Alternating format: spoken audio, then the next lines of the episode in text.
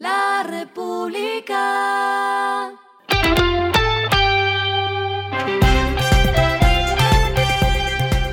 Al final de la jornada, esto es lo que debes saber sobre el comportamiento de los negocios, las finanzas y la economía. Las movidas de hoy fueron.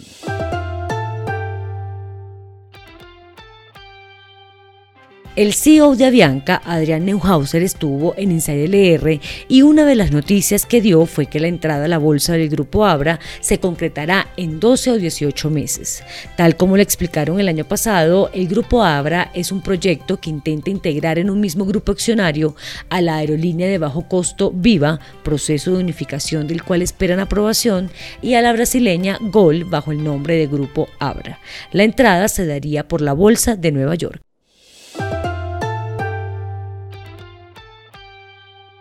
La Asociación Nacional de la Industria Gastronómica CODRES, Plazoleta Digital y Ecopetrol crearon la aplicación digital JUY, un servicio en línea y físico para recolectar a domicilio y de forma gratuita el aceite utilizado para preparar alimentos con el propósito de incorporarlo como materia prima en la cadena de producción del biodiesel.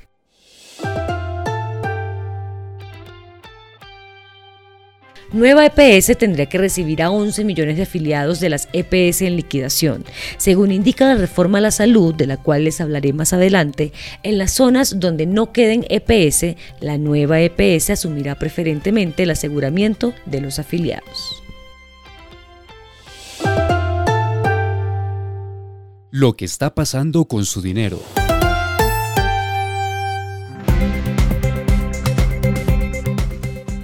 Litio, la plataforma que permite crear una cuenta global en dólares digitales, anunció una nueva solución tecnológica en asocio con Mastercard y Pomelo. Se trata de una tarjeta de crédito que sería la primera del país respaldada por esta moneda. Con Litio Card, los usuarios podrán usar los dólares digitales que recarguen a su cuenta para compras nacionales e internacionales en comercios electrónicos y físicos, así como también para retiros en cajeros automáticos en cualquier parte del mundo.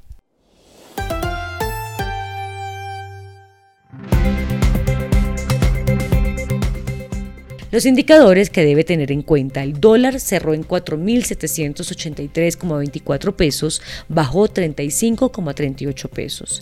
El euro cerró en 5.146,28 pesos, bajó 2,89 pesos. El petróleo se cotizó en 79,16 dólares el barril, la carga de café se vende a 2.103.000 pesos y en la bolsa se cotiza a 2,36 dólares.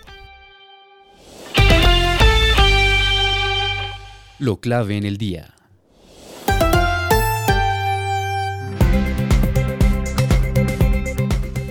La reforma a la salud fue presentada finalmente ante el Congreso como un proyecto de ley de 152 artículos y 18 capítulos. Algunos de los cambios planteados en la reforma son los siguientes. Se creará un Fondo Único Público de Salud que será un conjunto de cuentas del sistema y estará bajo la administración de la ADRES, que es la administradora de recursos. Entrará en funcionamiento el modelo de atención primaria a través de la creación de los centros de atención primaria CAP, que atenderán por localidad y máximo a los 25 mil habitantes por centro. Se creará un régimen laboral especial que dignifique a los trabajadores de la salud, los cuales serán servidores públicos. También se creará un sistema de información pública en línea para garantizar la transparencia en el manejo de los servicios públicos del sector salud. Las empresas privadas que ofrecen planes prepagados o voluntarios podrán seguir funcionando. Las EPS no desaparecerán, pero las que están en proceso de liquidación serán eliminadas. Y por último, las EPS podrán administrar los centros de atención primaria, pero el dinero lo emitirá la ADRES y lo recibirán directamente los centros, no por usuario, sino por servicio. A esta hora en el mundo. La inflación en Estados Unidos terminó enero en 6,4%, por encima de lo esperado por el mercado que apuntaba a 6,2%. Estas cifras, unidas al buen informe de empleo de enero y a los indicios de resistencia de los consumidores, ponen de relieve la durabilidad de la economía y de las presiones sobre los precios, a pesar de la agresiva política de la Reserva Federal de subir los tipos de interés aún más de lo previsto. Y el respiro económico tiene que ver con este dato. La República. Luis Vuitton está cerca de contratar al productor musical Pharrell Williams como su nuevo diseñador de ropa masculina para 2023, asumiendo el puesto que anteriormente ocupaba el difunto Virgil Abloh. Si asegura el puesto, Williams será la segunda persona negra en ocupar uno de los puestos más prestigiosos de la marca de moda más grande del mundo. República. Y finalizamos con el editorial de mañana, la peligrosa estatización de la salud.